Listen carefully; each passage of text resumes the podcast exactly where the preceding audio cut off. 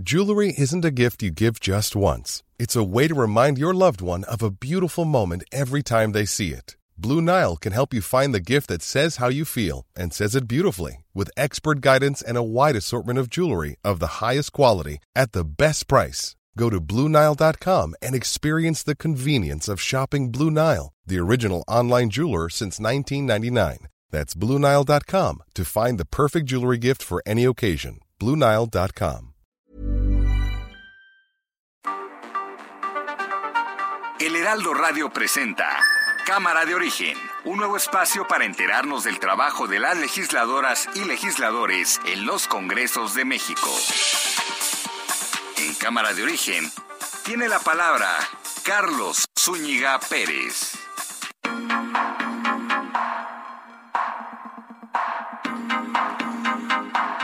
Tal? Buenas tardes. Gracias por acompañarnos en esta nueva edición de Cámara de Origen. Bienvenidas, bienvenidos todos. Les habla Carlos Zúñiga Pérez. Vamos a actualizar en los siguientes minutos la información y tendremos entrevistas que tienen que ver con el quehacer legislativo.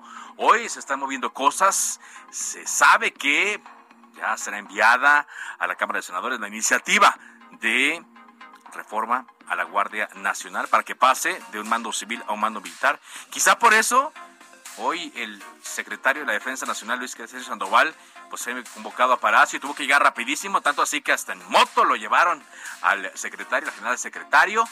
Estamos a la espera también de que se confirme toda esta información. Le vamos a actualizar estas noticias y otras que se van dando en el transcurso de este día 2 de febrero de 2022. El 02 del 02 del 2022. Para quienes les gustan este tema de, de los números. Vamos a escuchar, como todos los días, a esta hora, cómo van las noticias. Diego Sinué Rodríguez, gobernador de Guanajuato. Gobernador, pero nada más preguntarle en el tema de seguridad en cuanto a que Celaya está teniendo muchos homicidios. Oye, ¿de verdad qué no hablo? ¿Qué hablo otro idioma? ¿Qué? Es el gobernador del estado. Sí, escúchenme. Bueno, si no, ya miren, aquí ya lo dejamos y no vuelvo a dar declaraciones. Tengo el derecho a dar entrevistas, pero si esto no lo pueden entender, si esto no pueden entender... ¿Es difícil dar una opinión? Sí, claro, porque tengo una vocera para eso.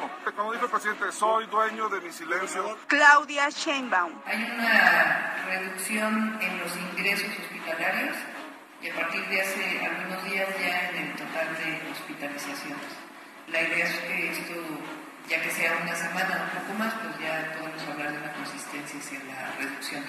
Ana Elizabeth García Vilchis. El Consejo Nacional de Ciencia y Tecnolo Tecnología ha sido una de las instituciones más atacadas desde el inicio de este gobierno. Esto se debe en gran medida a que en los gobiernos anteriores el dinero de la investigación científica era para premiar amigos y empresas con dinero público.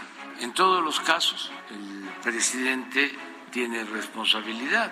Puede ser que no sea culpable, pero soy responsable y considero que la estrategia que se llevó a cabo para enfrentar el grave problema de la pandemia fue acertada y salvó muchas vidas. En el caso del crecimiento a secas, debe de considerarse pues que la economía está creciendo, no puede haber recesión la Candelaria, 2 de febrero.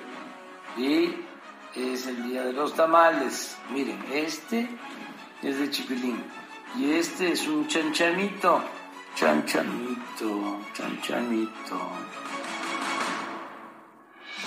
Se nota cuáles son los favoritos ¿no? del presidente Andrés Manuel López Obrador en este 2 de febrero, Día de la Candelaria. Aprovecho a quienes están degustando los tamalitos y a quienes lo harán más tarde, pues qué envidia, porque aquí no hay todavía. Vamos a la información del momento. La presidenta del Banco Santander, Ana Botín, dice que este grupo, este grupo financiero español, tiene interés en participar en el proceso de venta de Citibanamex, pero subrayó que en ningún caso Santander emitiría acciones para una posible compra, es decir, no, no habría un compromiso adicional para obtener el dinero y poder comprar Citibanamex. La Fiscalía de Justicia de la Ciudad de México presentó dos nuevas solicitudes de extradición en contra del exdiplomático, exconductor de televisión Andrés Roemer, quien pues eh, es requerido en nuestro país por varios casos ya de abuso sexual. Mientras, la Fiscalía Capitalina busca al chofer de una camioneta que embistió en calles de la alcaldía Iztacalco a una pareja cuando iban a trabajar. Él fue arrastrado durante varios metros. Los hechos quedaron grabados en video. Hoy eh, me decía un familiar, un tío de él que se llama Jorge, del joven atropellado, y su pareja se llama Charlene, que pues pasaron de condición de muy grave a grave pero que eh, pues siguen a la espera de la información. De la información de la camioneta, por supuesto, que los atropelló y del conductor. Bueno, en Quintana Roo, el periodista Nezahualcóyotl Cordero fue encañonado. Anoche recibió una amenaza de muerte en su propia casa. En Nezahualcóyotl me dijo que el ataque está relacionado con la información, con su trabajo periodístico. Él cubre la nota roja en el portal de su propiedad GC Noticias afortunadamente está bien y está ahora bajo el resguardo de autoridades federales porque él está eh, también bajo este mecanismo de protección a eh, periodistas, pero del orden federal.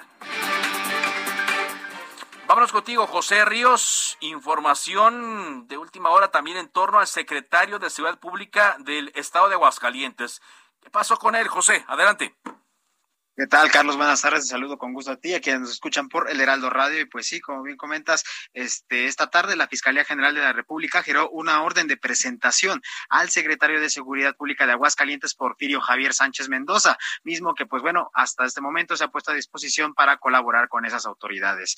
Esto lo informó Carlos hace unos momentos el gobierno de Aguascalientes, que resaltó que la seguridad del Estado está garantizada, además de que se ha mostrado en total apertura, transparencia y total apego a la legalidad de los ámbitos de esta administración. Aunque Carlos, sin embargo, este, pues bueno, no han indicado los motivos de este citatorio o por qué orden, este, pues se le está llamando a, este secretario estatal. El gobierno de Martín Orozco, pues bueno, destacó el desempeño de su titular de seguridad y apuntó que la PGR fue quien directamente les notificó a la administración estatal para citar al funcionario. Sin embargo, Carlos, pues bueno, de acuerdo con información extraoficial, pues bueno, eh, existe una probable detención del secretario de seguridad por el delito de tortura, abuso de autoridad y falsedad en declaraciones judiciales. Esto, pues, en informes dados a la autoridad. Sin embargo, Carlos, pues bueno, esto aún no ha sido confirmado por la Fiscalía. Actualmente estamos, pues, esperando una, una información oficial por parte de la Fiscalía General de la República sobre esta detención, pues, que bueno, ocurrió esta, esta tarde de este miércoles. Este es el informe que te tengo, Carlos. Bueno, pero todo lo que dice el, el gobierno de Aguascalientes es que todo se hizo en colaboración, es decir, que ellos estaban enterados, no como ocurrió en otros casos, no en Aguascalientes, pero sí otros estados, donde se a los funcionarios y, y nada, nada con, con, con, ellos en cuanto a la comunicación. Es decir, ¿siguen funciones? ¿Podemos considerar que siguen funciones el secretario de Seguridad o va a ser destituido? Eh, hasta ahorita no, Carlos. En este momento, pues quien se queda como encargado de la de, la dependencia, pues es el subsecretario de Seguridad, Jonas Chávez Marín, quien, pues bueno, era el titular de despacho de esa corporación. Y también cabe destacar, Carlos, que bueno, el gobierno de Aguascalientes informó que pues la, la seguridad en el estado continúa este garantizada y pues bueno, hasta el momento pues no no habrá alguna afectación sobre pues los trabajos. Además de que pues bueno, calificaron el trabajo de su secretario de Seguridad como intachable y como pues mucha ah, mucho destaco para para, tener este servicio. Muchas gracias eh, por este reporte. Seguimos pendientes, Carlos. Muy amable. José Ríos, corresponsal del Aldo Media Group en Aguascalientes. Vámonos ahora contigo, Misael, Misael Zavala, porque hay actividad en el Senado de la República. Hoy ha trascendido que sería la Cámara en la cual tratarían, eh, como Cámara de Origen, el cambio de mando de la Guardia Nacional, de un mando civil a un mando militar, que pase a la Sedena. Eh, hoy hay también movimiento de funcionarios en cuanto a esto. ¿Qué se sabe ahí, Misael, en el Senado? Te escuchamos.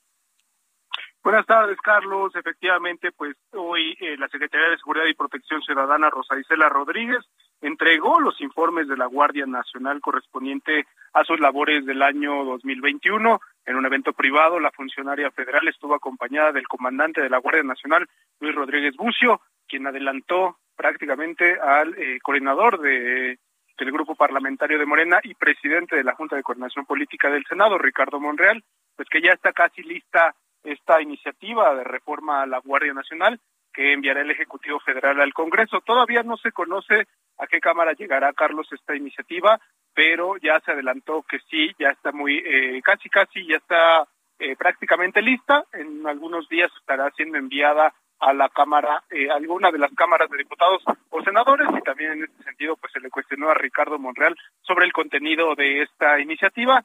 Dijo que, pues sí, buscarían, eh, pues que el, el mando, eh, el mando civil que tiene, pues pase a un mando eh, eh, militar prácticamente para que eh, pues se continúen las labores de la Guardia Nacional. En este encuentro, eh, Carlos, también asistieron los integrantes de la Junta de Coordinación Política del Senado, también la presidenta de la mesa directiva de la Cámara Alta, Olga Sánchez Cordero, y eh, fue un evento privado, Carlos, donde no hubo acceso, tampoco no hubo ni, ninguna invitación a los medios de comunicación, fue un evento muy breve, duró apenas unos 10 minutos y eh, pues Rosa Isela y también el comandante de la Guardia Nacional salieron sin dar ninguna declaración. Eh, los senadores eh, de la República tendrán que revisar estos resultados de la Guardia Nacional del año pasado y este informe que ya entregaron eh, por parte de la Secretaría de Seguridad pasa a la Comisión de Seguridad también de la, del Senado de la República, donde será revisado y eh, pues en algunos días estará sesionando esta comisión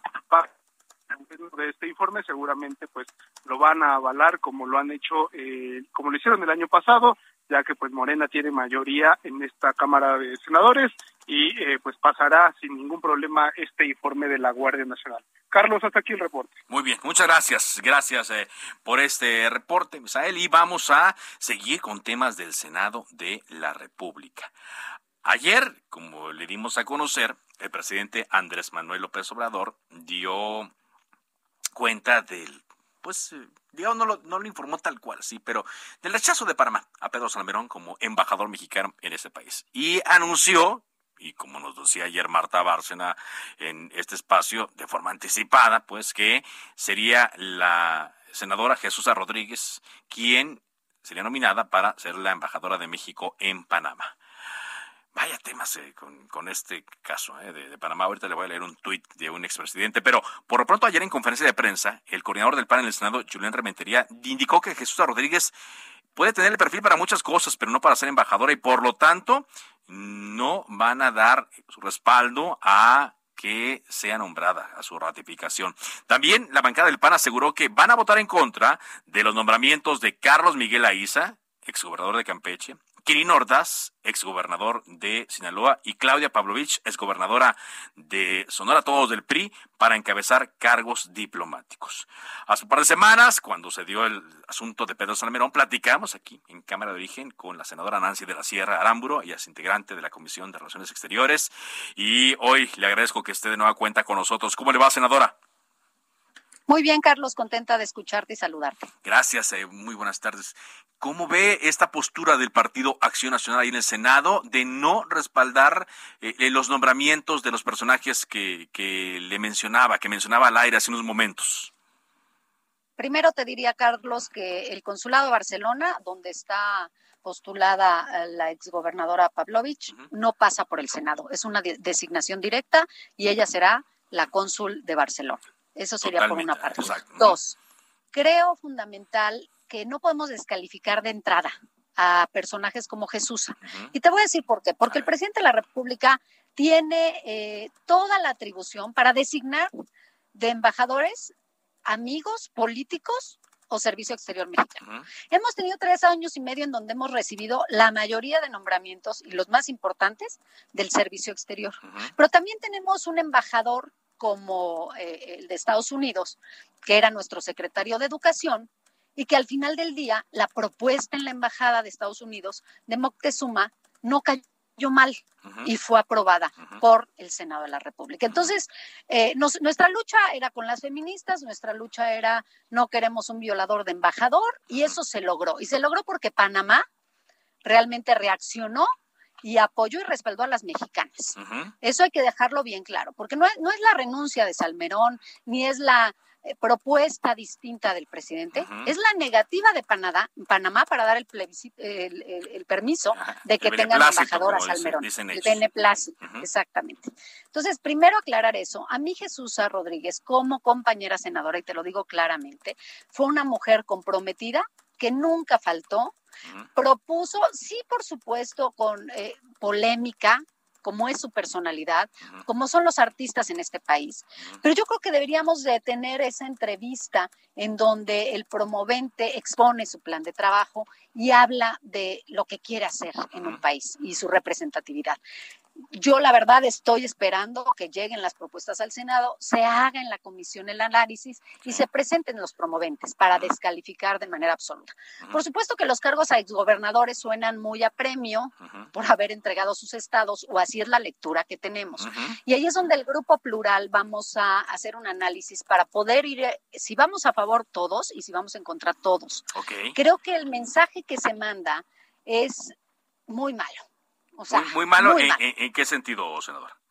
En el sentido de que eras gobernador y ahora gobierna Morena ese estado y entonces premio de consolación. Lo mando a tal lugar, ¿no? Exacto. Pero también hay que ver por qué sí le da el sí España a Quirino, porque al final ya nos dieron eh, el permiso, como se piden todos los países, el beneplácito. El beneplácito, como Entonces, el, el, beneplácito. Entonces, al final, eh, el mensaje que se manda es, premiamos a los gobernadores de oposición que entregaron sus estados en la elección? ¿O cuál es el mensaje que pudiéramos leer? Y es ahí el cuestionamiento que nosotros nos hacemos. Y por eso queremos que cuando vayan al Senado, liberen esas interrogantes. Porque entonces significa que fue tan mal gobernador que su partido no pudo continuar en el poder. O usted, gobernador, ¿cómo calificaría el, el, ahora sí que la derrota de su partido. Entonces creo que hay todavía mucho que hacer. Pero sin lugar a dudas te digo, nosotros no vamos a determinar el voto de Jesús en base a lo, que, me dice usted es que si, si van, si, si van a apoyar, si van a dar su respaldo, van a votar a favor de que Jesús Rodríguez sea la embajadora en Panamá. Cuando menos ese sí. Ese sí, yo creo que hay que darle eh, eh, nosotros una expectativa más amplia, un artista. Hay mujeres en la política como Beatriz Paredes, que fue una excelente eh, embajador en Brasil, como Moctezuma, que lo está haciendo muy bien en Estados Unidos, sin tener eh, carrera en, el servicio exterior mexicano, que eso es lo, lo atípico, porque nosotros veníamos nombrando básicamente a puros integrantes del servicio exterior mexicano. Entonces, por eso resuenan tanto estos nombramientos y las razones y los momentos coyunturales en los que se están determinando. Pero estaremos muy atentos, seremos muy receptivos y vamos a hacer un buen análisis. Un buen análisis. Eh, ahora, em, pues este tema será analizado en la Comisión de Relaciones Exteriores. Son, y es otra, ¿no? También la que lo revisa, eh, por lo que sé. Y pero a la hora de irse al Pleno, pues digamos que esto se resuelve con mayoría simple, ¿no? Y Morena la tiene. Así es, así es. Y seguramente serán embajadores. Eso no nos cabe la menor duda, pero sí tenemos que dejar muy claro eh, nuestro pensamiento, nuestro análisis, sobre todo nuestro voto. Aunque ganen por mayoría, hay que tener argumentación lógica o jurídica o constitucional. Claro que los embajadores no es un requisito que sean del servicio exterior. Por eso muchos políticos o cercanos a los presidentes han sido embajadores en otros países. Y hay algunos que han hecho un buen trabajo y hay otros que definitivamente, bueno, ya quisiéramos que se regresaran de la pena ajena que nos dan, de verdad. Pero al final del día no podemos descartar nada más. gente que va, va a pedir cosas a la mañanera y termina de cónsul, ¿no? de funcionario. ¿Cómo te explico? ¿Cómo te explico, mi Carlos? Pero al final creo que sí será importante, eh, aunque se vote a favor o en contra, pero yo creo que salir de entrada a descalificar de esa manera no vale la pena, porque lo único que haces es eh, em, empezar una discusión estéril que no nos va a llevar a ningún lado, porque al final del día, pues no me estás dando argumentos a mí me parece que el PAN no nos está dando argumentos suficientes como para descalificar de entrada un voto en contra en esas embajadas o consulados. No, vale la pena empezar este, con discusiones que no nos van a llevar a ningún lado. Muchas gracias, senadora, por darnos esta entrevista. Muy amable. Al contrario, sabes que se te agradece. Gracias. Oiga, nada más, todavía no saben la fecha, ¿verdad? Para cuándo llegaría. Ya inició el periodo ordinario, pero en cualquier momento pueden llegar sus nombramientos. Así es, en cualquier momento podrán estar en las comisiones, llega la Comisión de Relaciones Exteriores, que es la rectora, y entonces llama a Comisiones Unidas, dependiendo del origen del embajador, puede ser Europa o eh, América Latina. Bien, muchas gracias, senadora sí. Gracias, cuídate mucho. Hasta Igualmente. La senadora Nancy de la Sierra dice, bueno, pues ya se logró el objetivo. Pedro Salmerón no será embajador como decía el hashtag de quienes lo señalaban, un acosador no será embajador, pero dice a Jesús Rodríguez sí le vamos a dar el respaldo, cuando menos a su bancada independiente, y es muy seguro que con los votos de Morena, pues van a ser, senador. Sí, esta aclaración que nos hace que, bueno, Claudia Pavlovich va a ser cónsul en Barcelona porque los consulados son nombramientos directos, no tienen que pasar por el Senado de la República. Bueno, hoy, en otras cosas, se dio información importante desde la Fiscalía de Justicia de la Ciudad de México. Han estado muy activos el equipo de la fiscal Ernestina Godoy. Vamos contigo, Jorge Almaquio, para ver qué se informó desde hoy por la mañana tempranito y todavía al mediodía. Adelante. ¿Qué tal, Carlos? ¿Cómo te va? Muy buenas tardes a los amigos del auditorio. Efectivamente, muy activos estuvieron hoy en la Fiscalía General de Justicia, en donde primero informaron que presentaron a la Fiscalía General de la República dos nuevas solicitudes de extradición en contra del exdiplomático Andrés Remer, quien está acusado de acoso sexual y violación.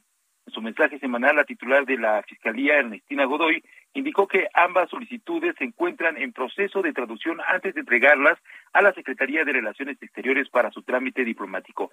Godoy Ramos indicó que en total sumarían cinco solicitudes contra el también escritor y académico quien se encuentra en Israel. Escuchemos. Con ello, sumarán en total cinco solicitudes de extradición en contra de esta persona que, como ustedes recordarán, el año pasado se presentaron al gobierno de Israel tres solicitudes de extradición bajo el principio de reciprocidad internacional en contra del ex diplomático. Y bueno, la abogada de la ciudad afirmó que las víctimas son su prioridad y agotarán todos los recursos a su alcance para que eh, las denuncias que han presentado en contra del ex diplomático pues tengan eco y se obtenga justicia en cada en cada uno de los casos. Después, al mediodía, la fiscal capitalina informó también que se han logrado acuerdos reparatorios eh, con el 80% de las personas que lamentablemente sufrieron lesiones y los familiares de quienes fallecieron en el colapso de la línea 12 del metro el pasado 3 de mayo. Tras calificarlos como históricos y sin precedentes, la abogada de la ciudad eh, indicó que dichos acuerdos representan un avance sustantivo para las familias que ahora cuentan con herramientas y recursos para afrontar una situación dolorosamente inesperada. Abundó que no existen antecedentes tanto a nivel nacional como internacional en estos casos y bueno, resaltó la disposición de reparar integralmente la línea 12 del metro por parte de eh, las empresas involucradas para permitir a los habitantes de la Ciudad de México la usen de forma segura y garantizar también la, la no repetición de estos lamentables hechos. Así lo comentó la abogada de la ciudad. Reconocemos la voluntad expresa de CISA para que, conociendo el estado procesal en el que se encuentra el caso, se han ofrecido a atender los daños causados a las víctimas, así como la disposición de la mayoría de las personas afectadas por aceptar el acuerdo, que con voluntad de todas las partes abrevió la resolución de un juicio largo y desgastante que finalmente desembocaría en ordenar la reparación del daño. Godoy Ramos Carlos reiteró el llamado respetuoso y fraterno a las personas que escucharon la propuesta de, de, reparación, pero no, pero decidieron no firmar y bueno, pues los invitó a que se acerquen a la Fiscalía Capitalina para mediar la posibilidad de alcanzar la totalidad de los acuerdos. Expuso finalmente que en su oportunidad pues informarán sobre todos los convenios que logren y en el momento procesal idóneo los presentarán en la audiencia fijada por el juez de control, quien será quien determine finalmente si se eh, da o no la extinción de la causa penal en este asunto. Carlos, amigos, el reporte que les tengo. Bien, Jorge, gracias, muchas gracias. Ya desde ayer se había adelantado que había ya un acuerdo reparatorio. Se habló de una cifra importante de dinero por parte del Grupo Caso, aunque esto, pues, evidentemente no fue confirmado por la fiscal porque dijo había que cuidar los datos de las personas y de las víctimas. Bueno, antes de una pausa le comentamos eh, que un juez federal suspendió de manera temporal el proceso que se inició contra el exsecretario de Economía, Ildefonso Guajardo, actual diputado federal del PRI, por su probable responsabilidad en el delito de enriquecimiento ilícito. Funcionarios judiciales explicaron que esta decisión del juez José Rivas juez de control del Centro de Justicia Penal Federal en el Reclusorio Norte, derivó del cambio de estatus, quien hoy goza de fuero por ser diputado federal. ¿Usted se acuerda? y si no se acuerda que se lo mencionamos casi cuando empezó el programa Cámara de Origen en el mes de julio, platicamos con Ildefonso Guajardo porque había sido vinculado a proceso por el delito de enriquecimiento ilícito. Eh, él nos explicó aquí, en una entrevista que nos dio, que no era tanto así como lo mencionaba la Fiscalía General de la República, sino que hubo un problema a la hora de hacer su declaración sobre todo a la hora de utilizar los mecanismos que hay en Internet para los funcionarios públicos y que ahí proporcionen toda la información. Dijo que no había robado nada, que no había hecho ninguna mala utilización de sus cuentas y que estaba listo. Lo consideraba un ataque político, pero ahora como es diputado federal, pues tiene fuera. No le van a poder hacer nada. Vamos a ir a un corte comercial. Esto es Cámara de Origen a través de El Heraldo Radio. Les habla Carlos Zúñiga Pérez. Después de unos mensajes, más información. Se decreta un receso. Vamos a un corte, pero volvemos a Cámara de Origen con Carlos Zúñiga Pérez.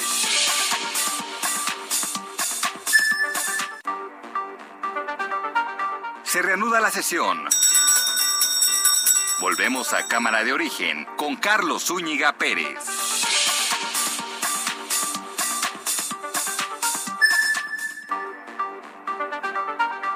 Contacte a Carlos Zúñiga Pérez en Twitter, Facebook e Instagram como arroba carloszup.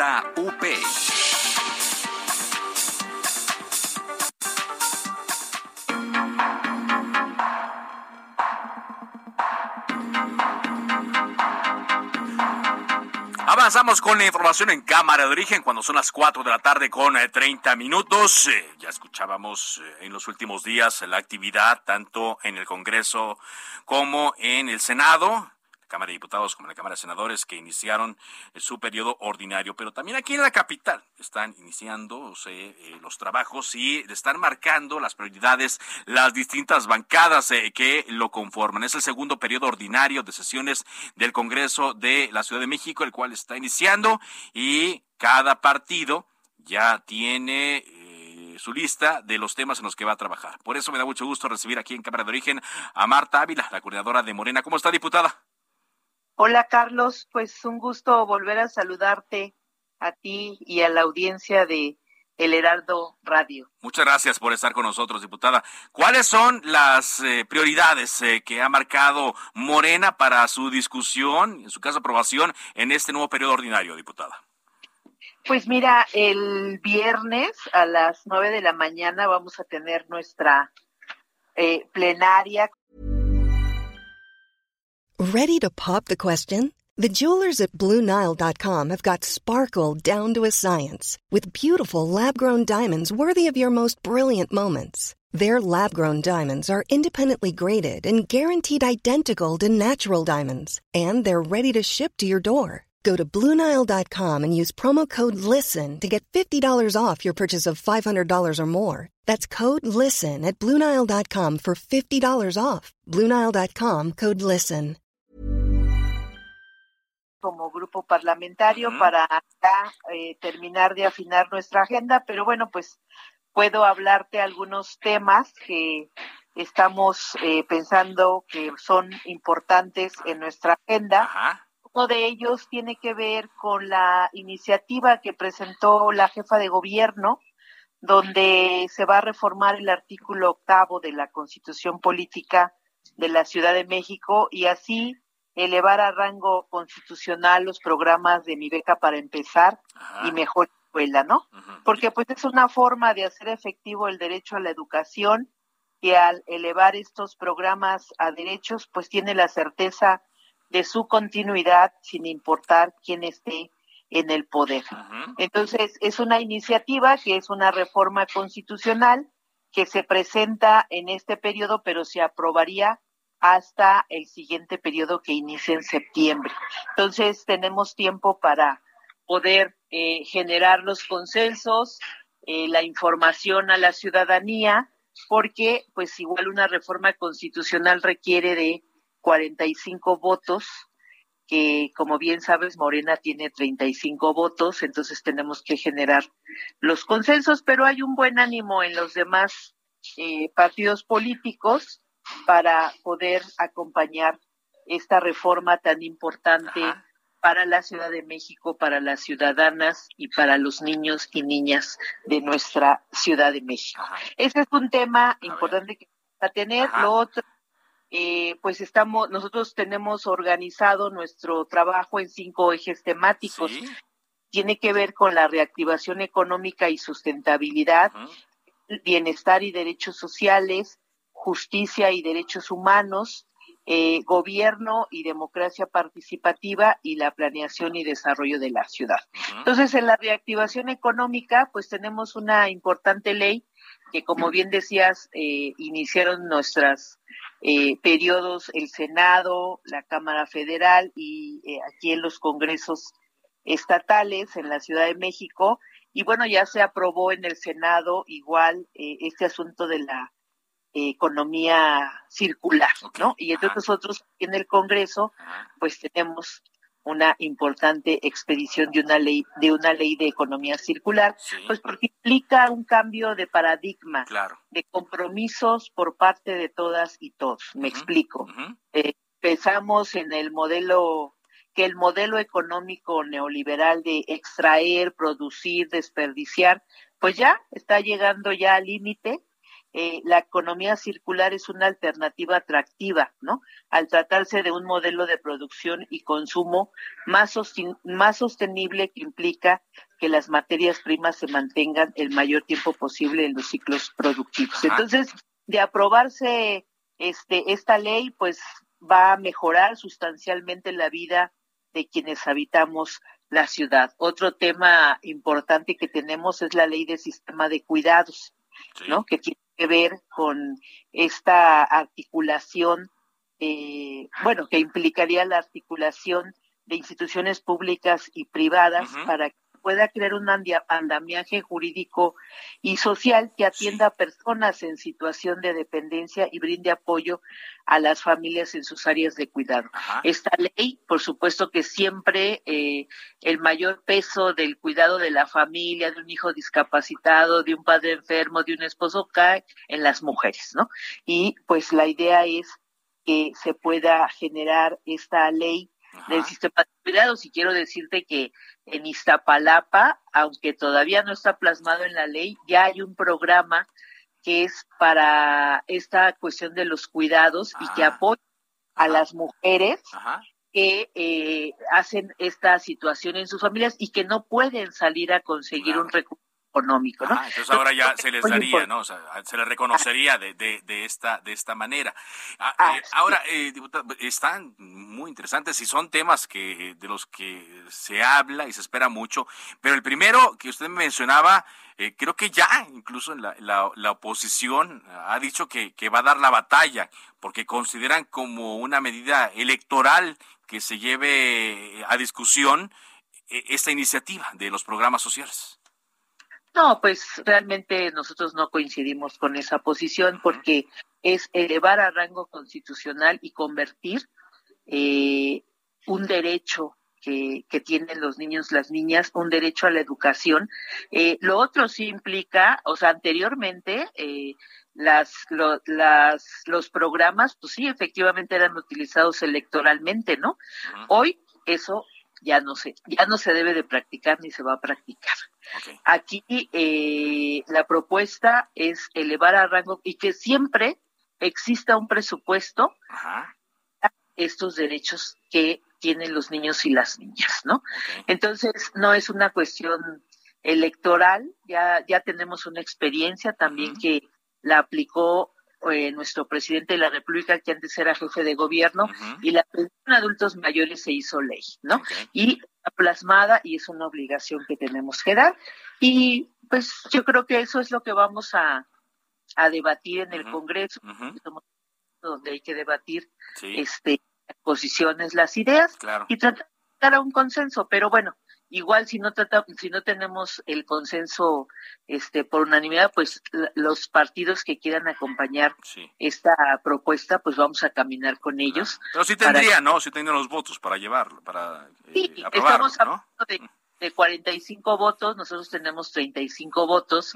Y bueno hay que platicar con el PRD con el PRI este para que puedan ellos acompañar, que al menos la posición que han planteado ellos es revisar, analizar y que podamos debatirla en el Congreso este y, y se pueda ver el acompañamiento, ¿no? Muy bien.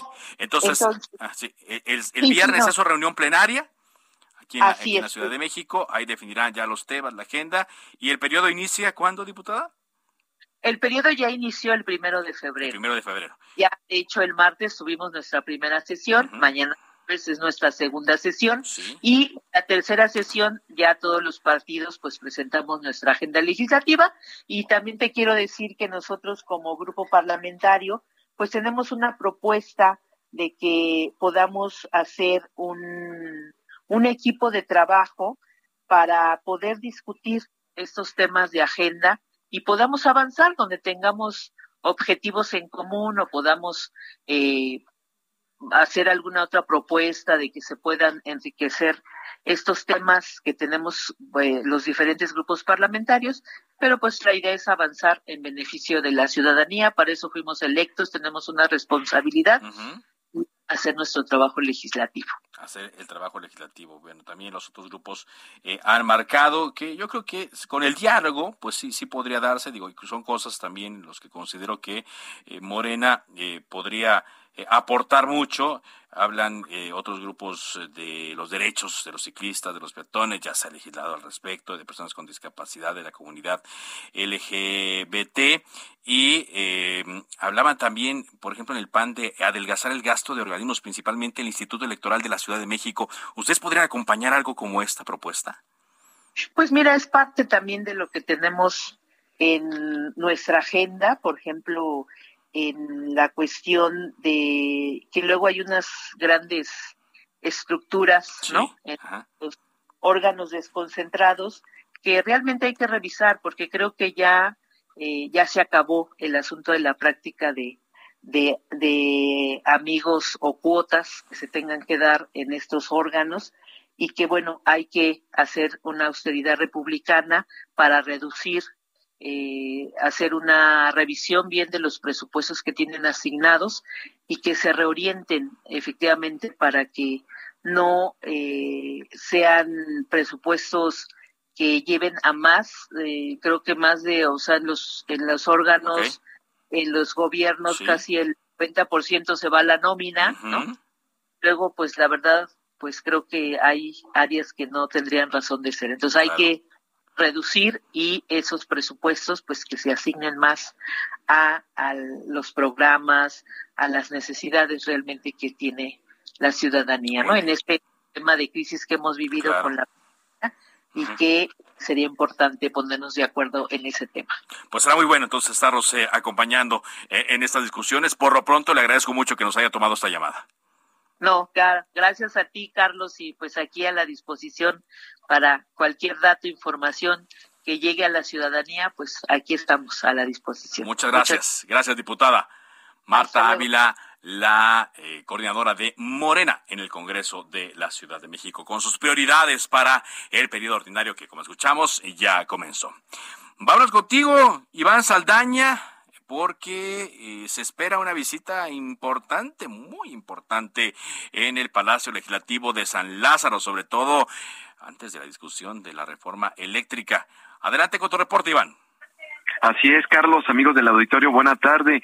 Pues es ni más ni menos el embajador de los Estados Unidos en México, Ken Salazar, que va a acudir el día de mañana al Palacio Legislativo de San Lázaro para sostener reuniones con los coordinadores de bancadas y presidentes de los órganos de gobierno de la Cámara de Diputados, algunos son, bueno, son por separado, eh, y al momento, pues, el tema se mantiene bajo reserva oficialmente, eh, ya que, bueno, se, eh, Ken Salazar fue el que solicitó el encuentro con los legisladores mexicanos. Justo, y bien lo dices, en el marco de los foros de Parlamento abiertos sobre la iniciativa de reforma eléctrica del presidente Andrés Manuel López Obrador, eh, el cual pues ya ha expresado el gobierno de Joe Biden que le preocupa. Se preguntó a los líderes de los diputados de Morena y del PRI si pues van a discutir este tema con, eh, con el embajador, pero respondieron que desconocen el asunto. Textualmente las palabras de Ignacio Mier en entrevista fue no conozco él me solicitó una reunión que fuera en la presidencia de la mesa directiva. Yo tengo responsabilidad de cuidar el órgano de gobierno de la que es la Junta de Coordinación y bueno, ahí explica que se que ante eso eh, van a organizar una reunión con la mesa directiva de la Cámara de Diputados, también con la Junta de Coordinación Política aparte y una será reunión que va a sostener el coordinador de los diputados de Morena en privado con Ken Salazar.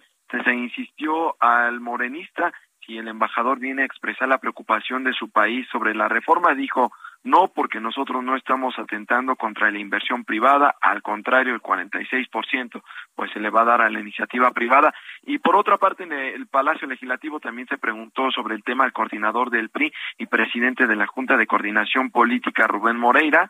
Él dijo, a mí me pidieron una cita y claro que accedimos y sé que estará con el presidente de la mesa. A mí me la pidieron como presidente y bueno, pues de ahí de alguna manera dijo no tengo idea, del tema que se va a abordar en esta reunión, Carlos, ah, amigos del auditorio. Oye, qué, qué misteriosos, ¿no?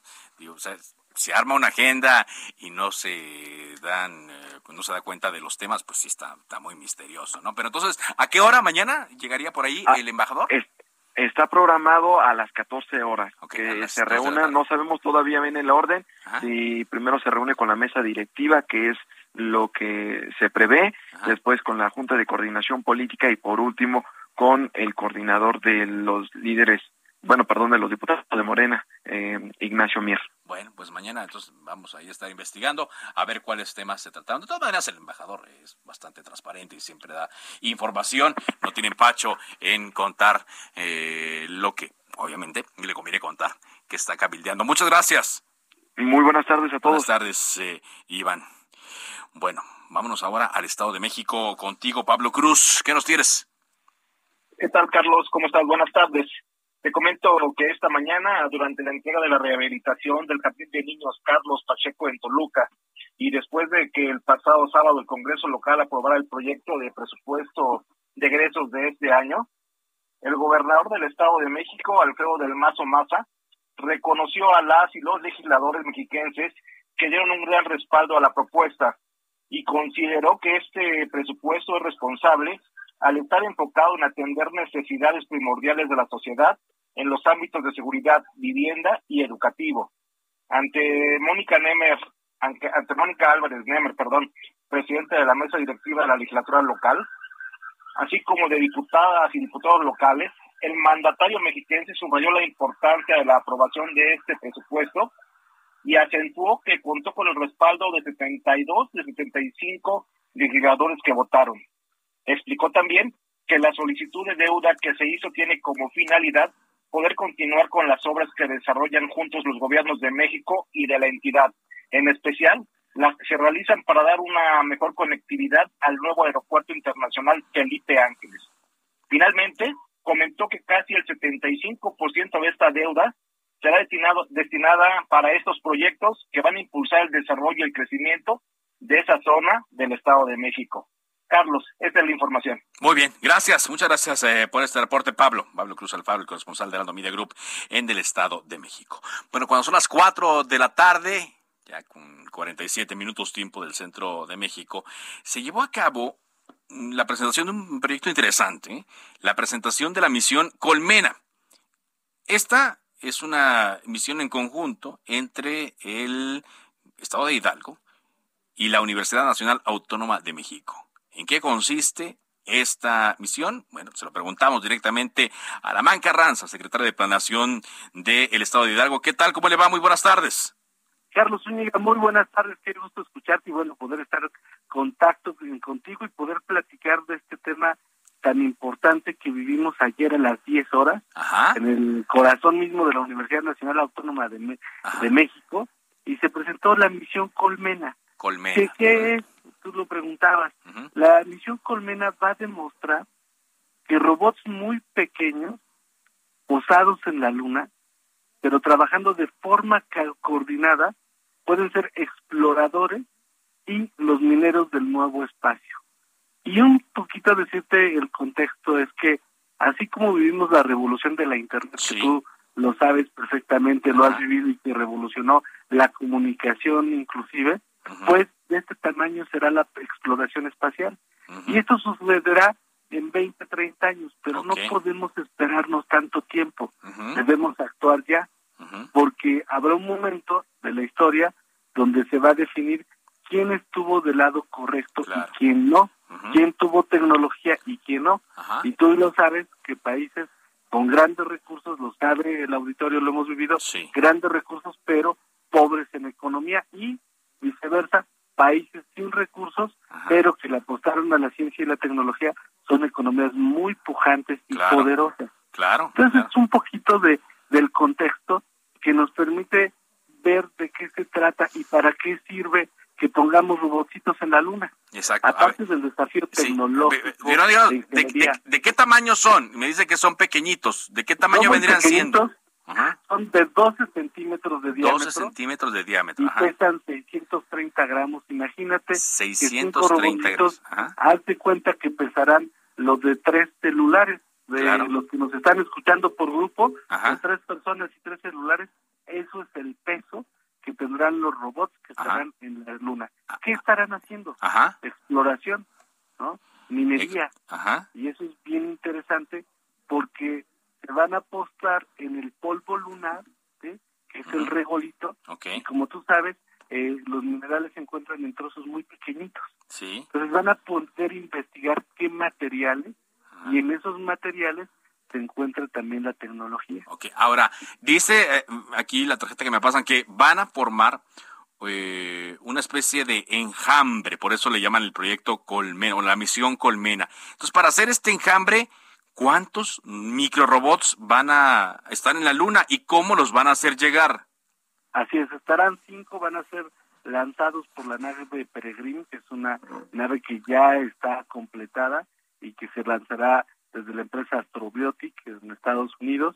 Estarán en junio de este año el lanzamiento y tardarán 40 60 días en alunizar. Ese sería, digamos, el transporte que tendrían que usar. Y por otra parte, estos, estos robotcitos eh, están probando que se puede desarrollar ciencia a partir de las ciencias básicas. Okay. ¿Y eso qué demuestra, Carlos? Que México está capacitado para lograr tecnología espacial de punta. Así es que esto es un poco de los beneficios que representa la misión Colmena y aquí vale la pena reconocer a los más de 200 jóvenes brillantes que lograron esta misión encabezadas por el doctor Gustavo Tanco, la disposición de la Universidad Nacional de los eh, Mexicanos, así como del gobierno del Estado de Hidalgo y por supuesto la Secretaría de Relaciones Exteriores que está respaldando este proyecto. Muy bien. Ahora em, estoy platicando con Lamán Carranza, el secretario de Planeación del Estado de Hidalgo. Este proyecto, eh, usted nos dice, es de largo alcance, de larga duración. ¿Está garantizado que, eh, pase lo que pase, en el siguiente gobierno y el que siga y el que siga, van a, apoyar esta, e, este proyecto, esta apuesta que están haciendo? Sí, institucionalmente hay mecanismos para garantizarlo. En el caso del gobernador Omar Fayad establecido los mecanismos de gobernanza para que se sigan apoyando eh, estos proyectos.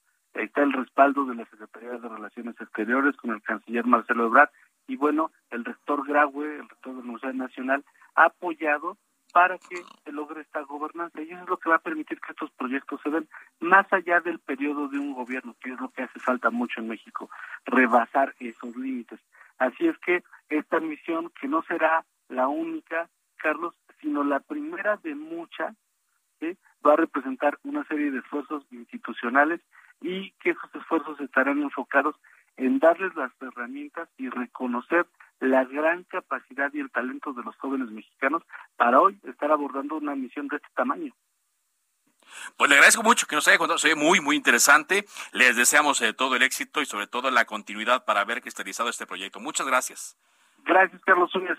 Carlos Zúñiga seguramente será de éxito y gracias eh, por las buenas palabras. Enhorabuena y buenas tardes. Muy amable, muchas gracias. Muchas gracias mm, a la Carranza, secretaria de Planeación del Estado de Hidalgo. Oiga, por cierto, hace rato platicábamos con eh, Marta Ávila, quien quiere llevar a rango constitucional los programas sociales del el gobierno de la Ciudad de México. Y el senador Héctor Vasconcelos, con quien platicamos hace tiempo aquí, el senador Héctor Vasconcelos ya está planteando la posibilidad de presentar una iniciativa en el Senado para replicar el programa Mi Beca para empezar, pero en todo el país. Así, así eh, lo, quieren plantear.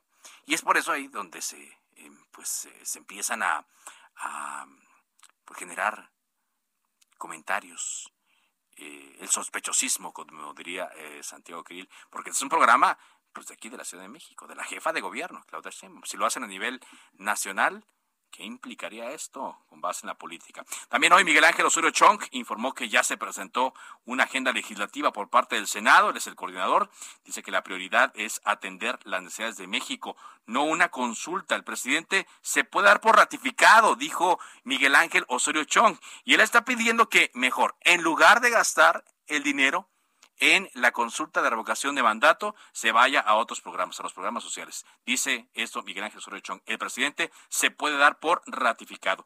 Ya también avanzó este acto por medio del cual el eh, coordinador de Morena y presidente de la Junta de Conexión Política, Ricardo Monreal, recibió a la eh, secretaria de Seguridad y Protección Ciudadana, Rosa Isela Rodríguez, con el informe de actividades de la Guardia Nacional. Dice también, revisaremos y estaremos pendientes de la estrategia junto con el Ejecutivo Federal. ¿Cuál es la estrategia? Bueno, le decía que podrían mandar la iniciativa para que ya pase la Guardia Nacional a ser un mando militar en lugar de civil, que pase a la sedera.